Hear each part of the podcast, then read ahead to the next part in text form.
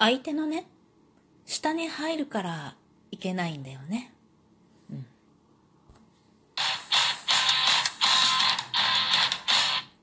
今日もなるようになるさ。こんにちは、アラフォー母ちゃんこと冬木玲です。この番組は私冬木玲が日々思うこと、本の朗読や感想など気ままに配信している雑多な番組です。今日は、ちょっとだけ真面目な話をしようかな。今朝ね、指輪さんというラジオトーカーさんが、いじめの記憶っていう収録を上げてたんですよね。それ聞いた時に、ああ、やっぱりそうか、そうだよね、そうなんだよね。っていうのをすごく思って、なんかいじめって私はまあすっごくいじめられた学生生活だったなと思うんだけれども、今は確かにもうね、いじめられることっていうのは、もう大人になって、こう、大人のコミュニティの中でいじめら、いじめがないことは全然ないんだけれども、まあ、なかなかね、発生しにくい状況ではあるんだけど、今だったら、いじめられないかもしれないなって思うことが、まあ、結構あるんだよね。で、それを、なんだろう、それでも、ちょっと油断すると、いじめの対象になるっていうのはすごく分かっていて、どうやったら子供たちもそうなんだけど、自分の子供が4人いて、まあ、1人は結構いじめられるかもなっていうタイプなの。で、1人は間違ってもいじめられる側になることはない。まあ、いじめることもないと思ってるんだけどね。いじめられることはないだろうな。残り2人は、まあまあ、いじめられたりすることもあるけど、うまくやっていくだろうな、みたいな感じなの。じゃあ、どう、何が違うんだろうって。これは、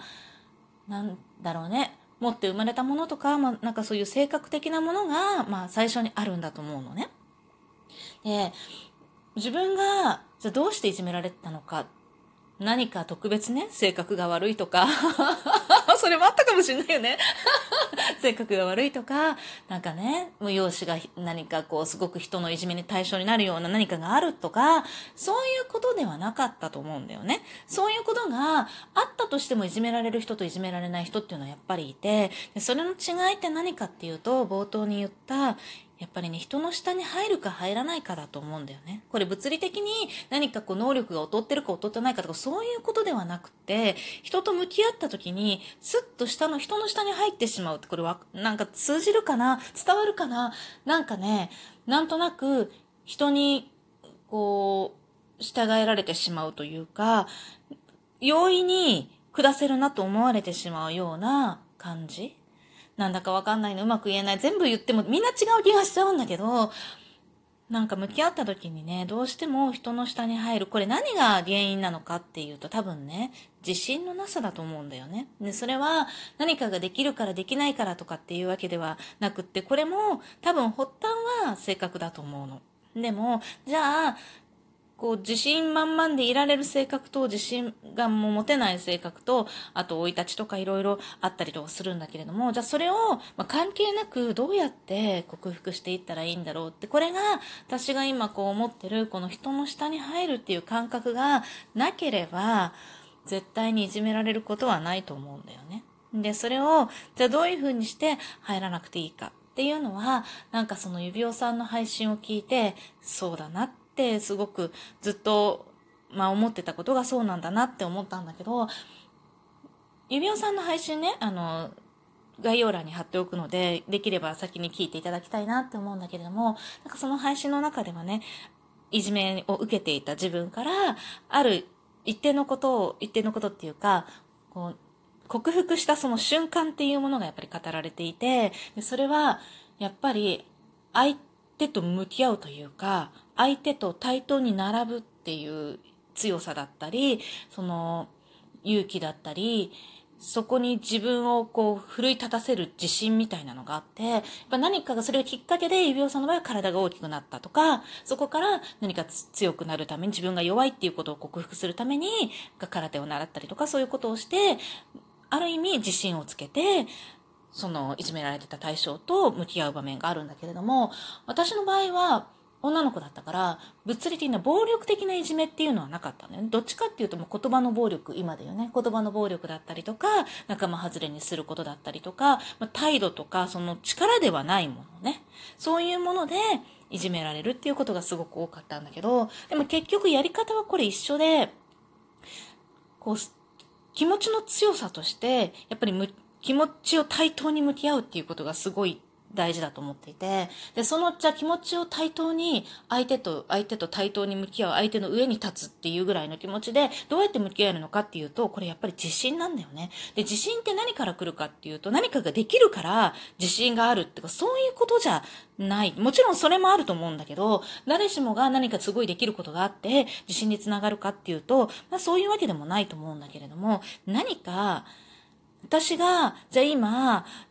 過去の自分と違って人の下にスッて入らなくなり、なる、なったなっていうか入らないでいられることができるようになってきたなって思うのは、やっぱり自分に対する自分が持っている自信の、なんていうか大きさというか、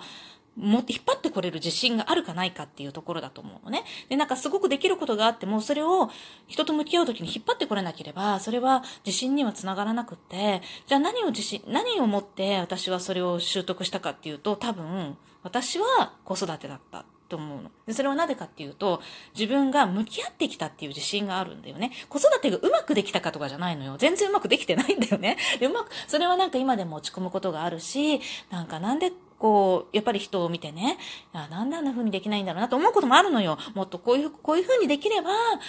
なんかこういうところがうまくいくはずなのにとか、そういうことがいっぱいあって、自信なんてないのよ、子育てに対して。やってきたか、な、ただ何に自信があるかっていうと、自分は精一杯向き合ってきたっていうことに自信を持ってるんだよね。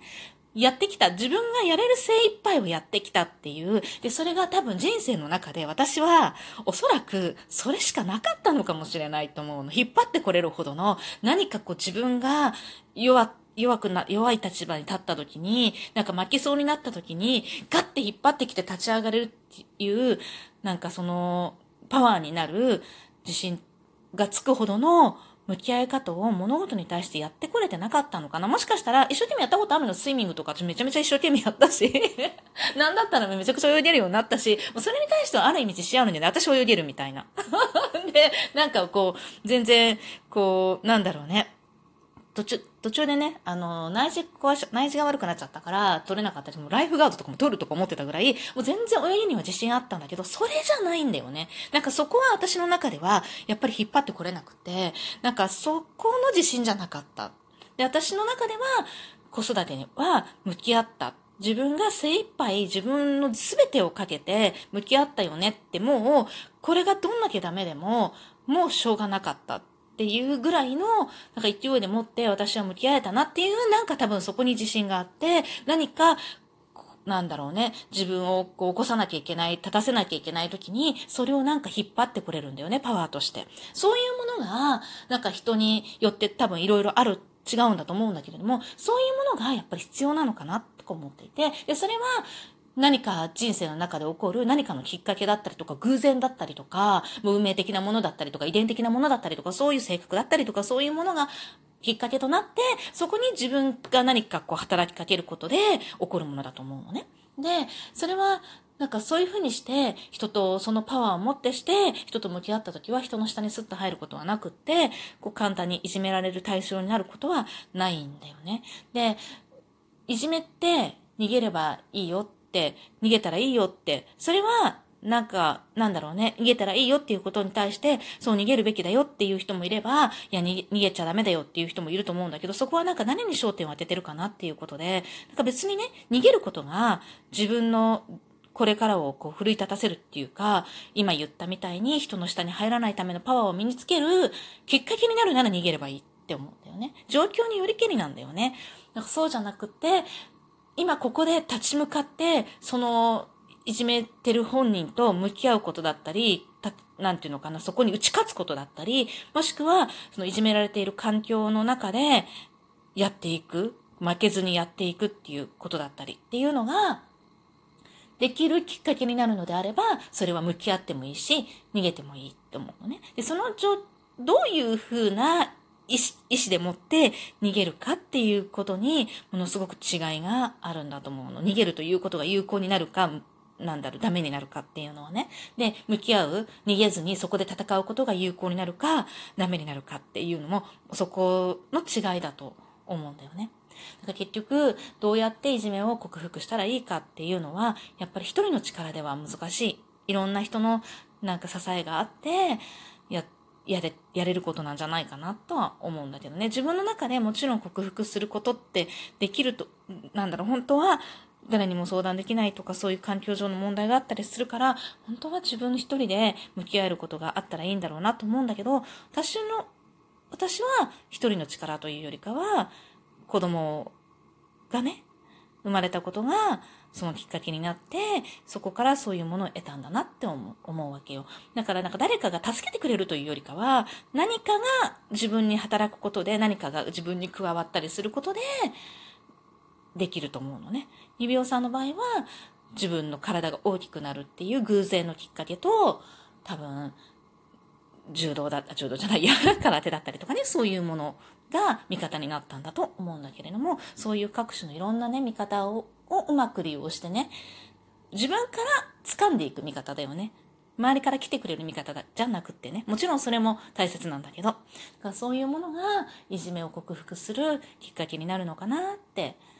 うん、改めてね、今日の話を聞いて思ったんだよね。でもなんかね、すごい分かったのが、こう、いじめられてるっていうのを人にバレるのが嫌でって、なんかね、こう、いじめられてないっていうのを装うっていうのがあって、それはね、ちょっとね、ちょっともしかしたらちょっと違うかもしれないけど、私もね、いじめられてるってやっぱり、そう思わ、いじめられて傷ついてる自分を悟られたくなくって、平気なふりしてたね。いじめられてるって分かってるんだけど、でもなんか気づかないふりとか なんだろうね、あれね。と、泣いちゃえばいいのにってよく言われたこともあったりとかしてね。確かにね、泣いちゃったらか、女の子の場合ってね、泣いちゃったら勝ちの時もあるのよ。泣いてしまえばね。だからいじめられてる自分をみんなにアピールする。それに傷ついてる自分をアピールすることで解決することもあったりするんだよね。